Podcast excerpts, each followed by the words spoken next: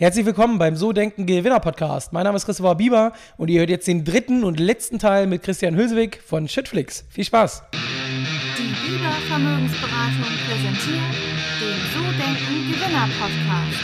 Vermögensberatung für Unternehmen und Unternehmer in Hamburg.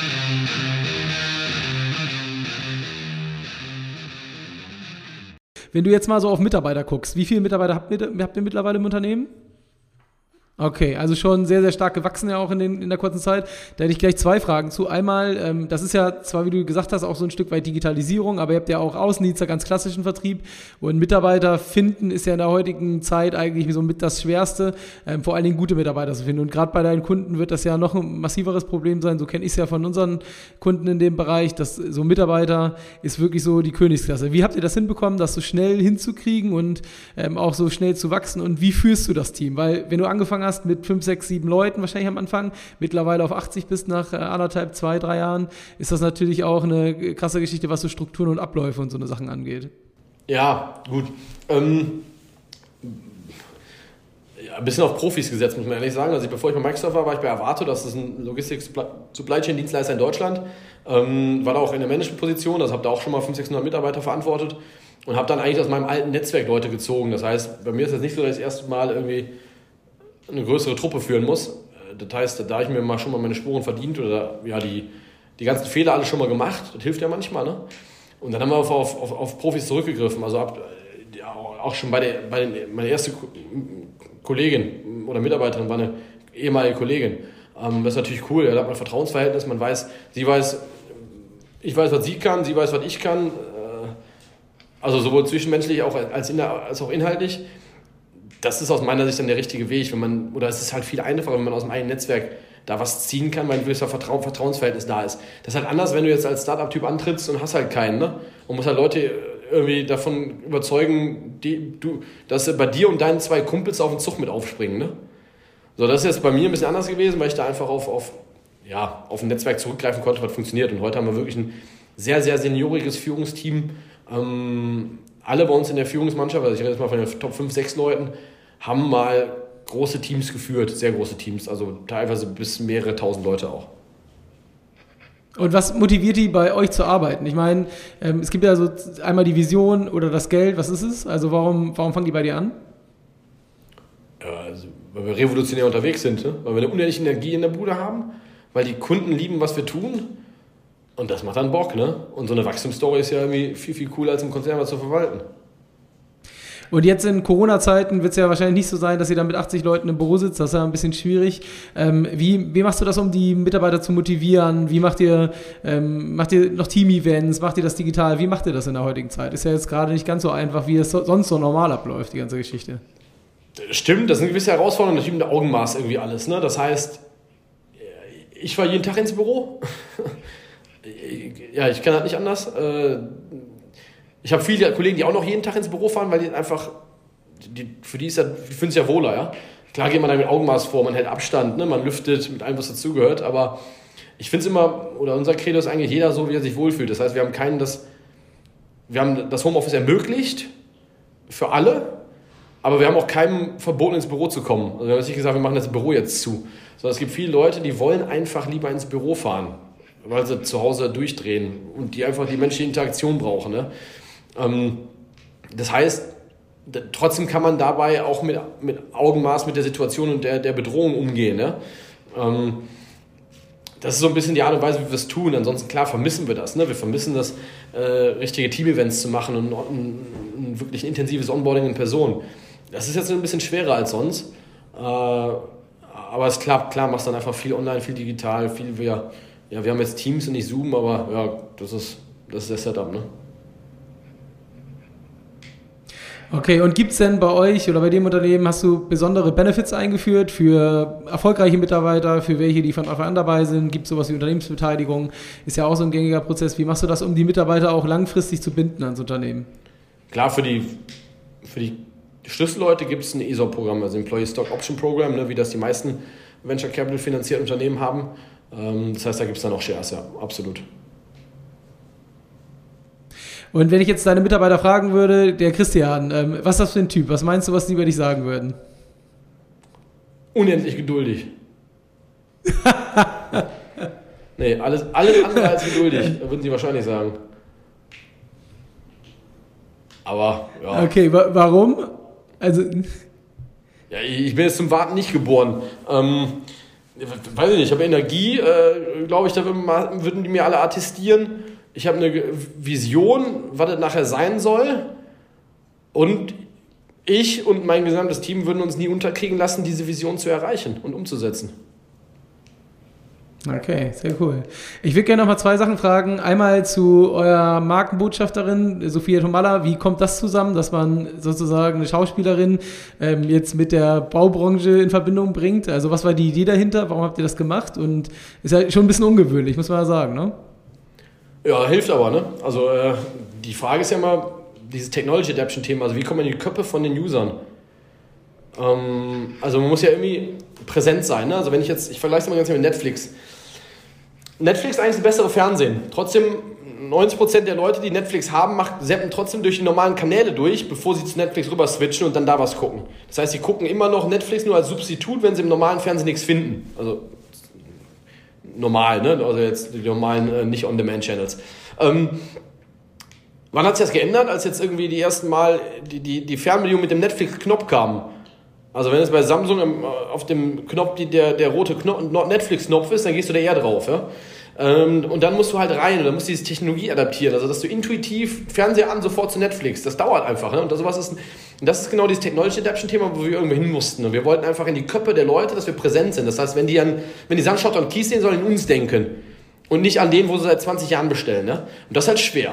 So, da haben wir gedacht, wie machen wir das? Machen wir es, nehmen wir ein Testimonial, irgendwie ein bisschen provozieren, wir müssen Kumpel von denen werden, nahbar sein. Dann haben wir eine Liste gehabt mit, mit Testimonials, was zu uns so passen würde und Sophia war mit Abstand ganz weit oben. Also wir haben gedacht, die passt einfach zur, zur handfesten Branche, die passt zu harten Typen, echten Kerlen, so ein bisschen, was man sich auf dem Bau äh, vorstellt. Und wir haben gesagt, wir wollen die Baustelle feiern. Also wir wollen eigentlich ja, die, die Baustelle ist, ist, unser Kunde und wir feiern unseren Kunden. Ähm, ja, und so ist das einfach entstanden, dass wir gesagt haben, Sophia ist genau das richtige Testimonial für uns, mit der wir da antreten können. Ne? Und wir glauben, dass sie eine gewisse Credibility mitbringt. Ja. Okay, also in erster Linie, um in die Köpfe zu kommen. Ähm, ich würde gerne dich noch als Unternehmer so ein bisschen ein, zwei Sachen fragen. Und zwar, wenn du mal so überlegst, du bist jetzt seit dreieinhalb Jahren, drei Jahren selbstständig sozusagen, noch nicht ganz, aber, aber ähm, was ist so die, die beste Entscheidung, die du getroffen hast, seitdem du selbstständig bist? Ja, die beste Entscheidung war, mich selbstständig zu machen. Ähm, seitdem treffe ich jeden Tag ohne Entscheidung viele gute, viele schlechte. Aber irgendwie... Äh ja, das ver vergesse ich auch immer schnell wieder. Also die, die schlechten vergesse ich, die guten aber auch. Das kann, kann ich dir so nicht sagen, was jetzt äh, richtig und was falsch war. Also vor allem die und eine. Dann, also die beste, da bist du auf jeden Fall schon mal im guten Kreis. Das ist äh, mit die meiste Antwort, die ich kriege. Ähm, was ist die, die, auf der anderen Seite die schlechteste? Gab es einmal was, wo du, wo du sagst, ey, da haben, sind wir richtig gegen die Wand, das war so nachhaltig ähm, prägend, ähm, das war so der größte Fehler, den ich gemacht habe und ich habe auch was draus gelernt. Gab es das? Ne, dann blende ich sofort wieder aus. Ich kann mich ja nicht selber runterziehen, weil ich falsch war. Weiß ich gar nicht, ich bin nicht mehr präsent. Also bei uns ist immer so, wir donnern los, wenn wir mal ein bisschen was anpassen müssen. Ähm, also von, von, von, der Zielrichtung her, ja, oder, oder eine Entscheidung falsch war, dann wird die schnell revidiert. Also das Wichtige ist, dass wir immer wieder zuhören, unser, unser Ohr am Gleis haben und wissen, was der Kunde will. Und äh, wenn der Kunde aber nicht so gut fand, was wir gebaut haben, ja, dann passen wir das sofort wieder an. Und das ist einfach diese Agile, dran zu bleiben. Ich glaube, das Wichtigste ist dranbleiben und wenn du mal eine falsche Entscheidung getroffen hast, schnell revidieren, schnell den Kurs anpacken und nicht niemals glauben, dass man selber besser weiß als der Markt. Also wenn der Kunde keinen Bock drauf hat, dass ich dann irgendwie der Meinung bin, dass ich aber das besser weiß als der Kunde, ja, das funktioniert nie. Sondern dann ist, glaube ich, das Wichtige, dass man einfach agil sich auf den Kunden einlässt, dem Kunden zuhört. Also das Wichtigste, glaube ich, ist, also das ist eine Grundsatzstellung des Unternehmens. Wir sagen immer, wir hören dem Kunden zu. Wir wollen verstehen, was ihm hilft. Und wenn irgendwas nicht funktioniert, wollen wir verstehen, was da nicht funktioniert. Ja, das sind so, glaube ich, die Grundsatzthemen. Und wenn da mal kleinere Dinge sagt, drin waren, die adjustiert werden mussten, ja, dann haben wir die adjustiert. Ja. Okay. Und gab es jetzt in, den, in der Zeit, äh, die du das machst, so einen, so einen Tipping Point, also irgendwas, wo es so exponentiell nach oben ging? Oder seid ihr kontinuierlich gewachsen? Also ihr wächst ja stark, ne? Also ich habe gesehen, irgendwie 40 Prozent teilweise. Ähm, monatliches Wachstum steht mit auf der Seite. Aber gibt es so eine Art Tipping Point, wo es richtig losging? Mhm. Also Year over Year haben wir letztes Jahr 19 zu 20, haben wir Year over Year 800 Prozent gemacht. Ähm, sind jetzt locker im zweistelligen Millionenbereich äh, pro Jahr. Machen auch jetzt schon, schon länger siebenstellig pro Monat an Umsatz, also sind echt gut unterwegs da. Ähm, Tipping Point, ja, wenn dieses Flywheel mal anfängt, ja, wenn du, also das ist ja bei uns relativ schnell gewesen, dass du gemerkt hast, dass einzelne Kunden immer wieder bestellen. Das ist so der Tipping Point, ja. Und wenn du dann noch merkst, dass Großkonzerne wie so eine Strabag einmal Bock drauf haben und sagen, wir wollen das jetzt als Lösung einführen, wir finden das geil, wir finden das besser als unsere analogen Prozesse heute, ja, das ist natürlich nochmal die, die uh, ultimative Bestätigung, weil die Strabag ist der mit Abstand größte Kunde, den man in unserem Segment haben kann. Und war dann, du hast ja damals ähm, den Herrn Hagedorn mit reingenommen, hast du ja selber gerade erzählt. War das, äh, war das entscheidend? Hast du einen Mentor gesucht, ein Vorbild oder war das eine strategische Entscheidung? Ähm, wodurch kam das und, und war das nach, im Nachhinein eine sehr gute Entscheidung? Hat die dich wesentlich weitergebracht oder ähm, sagst du, hätte ich auch alleine machen können? eine sehr, sehr gute Entscheidung. Also ich war jetzt nicht direkt auf der Suche nach einem Mentor. Was ich suchte, war ein Partner, einer, der in der Branche etabliert ist, um nah dran zu sein. Ne? Und das war, glaube ich, ein unendlicher Accelerator. Und das nicht als dieses Buzzword, weil, hey, ich gehe jetzt in den Accelerator, wo 15 Startups sitzen, sondern, nee, das war ein richtiger Beschleuniger. Also ein Beschleuniger, weil ich halt einfach ganz nah dran war an allen Usergruppen. Den Baggerfahrer, den LKW-Fahrer, den Disponenten, dem Kunden, den Partner, ne? das hat uns wahnsinnig nach vorne gebracht. Das hat auch total geholfen, das bei ihm in seinem in Anführungsstrichen etablierten Mittelstandsunternehmen zu machen, weil halt Strukturen wie HR oder, oder Infrastruktur IT waren halt vorhanden. Ne? Das heißt, ich musste nicht erst losrennen, mir ein Büro mieten musste nicht erst mir irgendwo einen Arbeitsvertrag klauen für die ersten Mitarbeiter. Ne? So diese ganzen Sachen brauche ich halt alles nicht machen. Das heißt, wir konnten uns ab Tag 1 eigentlich aufs Produkt fokussieren und auf den Mehrwert für den Kunden. Und ich glaube, das hat uns unendlich schnell gemacht im Verhältnis zu vielen anderen. Um, deswegen eine absolut, absolut, absolut richtige Entscheidung und äh, ja, ein, ein wahnsinniger Mehrwert. Für das Unternehmen war der Thomas Hagedorn. Und hast du, äh, wenn du das gerade so erzählst, hast du wirklich bei Null angefangen, direkt mit ihm zusammen sozusagen? Oder ja. gab es vorher schon. Ah, okay. Nur eine Idee. Es gab eine Idee. Ich bin hier vorbeigefahren, auch ohne PowerPoint-Deck oder irgendwas. Einfach nur, ich bin vorbeigefahren, der hat erzählt, was ich gerne machen wollen würde. Der hat sich halt angehört, eine Stunde und hat gesagt: Ja, das ist geil, da mache ich mit. Also, da, ja, also wenn das die Frage ist, sagt er, dann mache ich mit. Ich sage: Ja, geil, da haben wir es zusammen gemacht. Da waren wir uns ab Tag 1 einig, dass wir es zusammen machen. Ja, mega, coole Geschichte. Und hast du denn sonst noch so Vorbilder irgendwie, wo du sagst, so daran orientiere ich mich, da, da will ich hin? Also außer dich selbst, oder? nein, nein, also äh, es gibt natürlich wahnsinnige Unternehmerpersönlichkeiten, ne, die irgendwie riesige Dinge aufgebaut haben. Klar ist das irgendwie ein Vorbild, macht riesig Spaß. Aber äh, ich, ich orientiere mich eigentlich nicht an diesen Leuten, sondern ich, ich habe eine Vision, die will ich umsetzen. Und das ist eigentlich meine Orientierung. Ne? Also meine Vision ist jetzt, Schüttflix als die Plattform in der Baubranche zu etablieren. Und daran messe ich mich dann selbst. Und wenn ich das hinkriege, wenn die die Vision, dann bin ich zufrieden. Okay, sehr cool.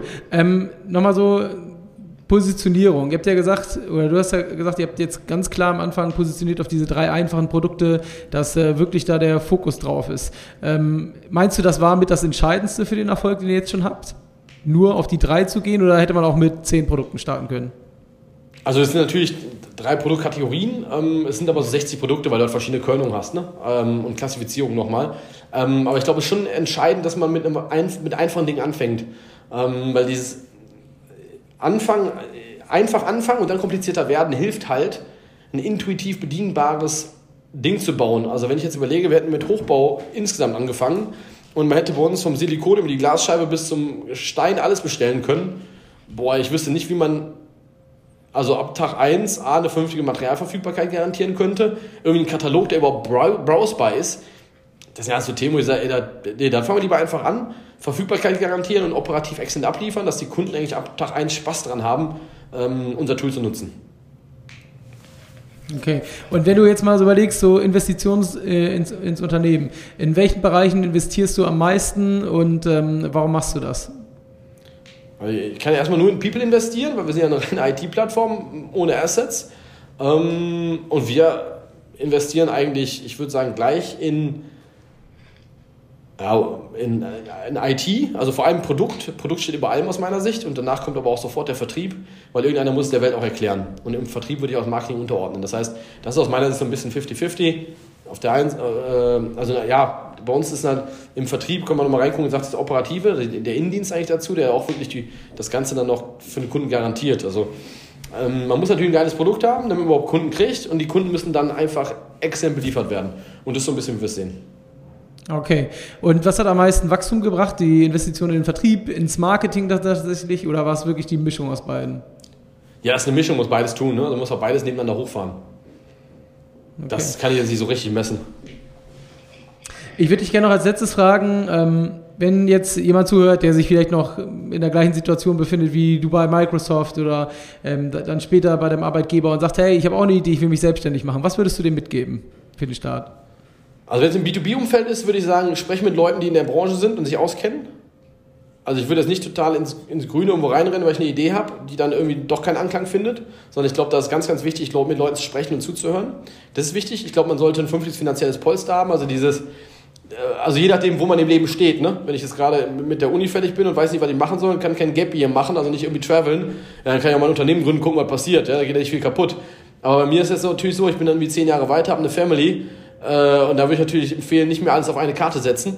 Auch wenn das sich irgendwie cool, cool, cool anfühlt. Ich glaube, das wäre dann äh, nicht wirklich fair das war bei mir jetzt ein bisschen anders. Ne? Ich habe die Hälfte meiner Kohle bei Microsoft in Aktien gekriegt und die Aktie hat sich jetzt, ja, die ist jetzt irgendwie das sechsfache Wert von dem, wie ich es mal bekommen habe vor, vor vier Jahren. Äh, dann ist das alles ein bisschen überschaubarer oder eigentlich, dann, dann kann man ein bisschen was probieren. Ne? Ähm, weil ein Selbstläufer ist es nie ähm, und man muss hartnäckig sein. Man muss einfach wollen und einfach durchziehen. Ne? Und hast du schon mal den Schritt in die Selbstständigkeit bereut? Oder nee. den Schritt in die Branche? Nein, null.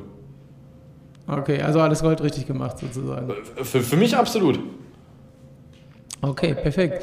Christian, vielen, vielen Dank. Ähm, schnelle, überlegte, gute Antworten. Ähm, hat mir auf jeden Fall eine Menge Spaß gemacht. Danke für deine Zeit. Und ähm, ich bin mal gespannt, wie das bei euch weitergeht. Aber ähm, nach den drei Jahren bist du auf jeden Fall schon sehr, sehr weit, finde ich. Und ähm, ja, mega. Erstmal äh, vielen Dank für deine Zeit und das Interview. Gerne. Besten Dank. Das war's, das war Teil Nummer drei mit Christian. Wenn es dir gefallen hat, dann hinterlass gerne Bewertungen für den Podcast oder schreib mir eine E-Mail mit einem Feedback an christopher.sodenkengewinner.de. Und ich freue mich dann, wenn du nächste Woche wieder mit am Start bist. Ciao, ciao.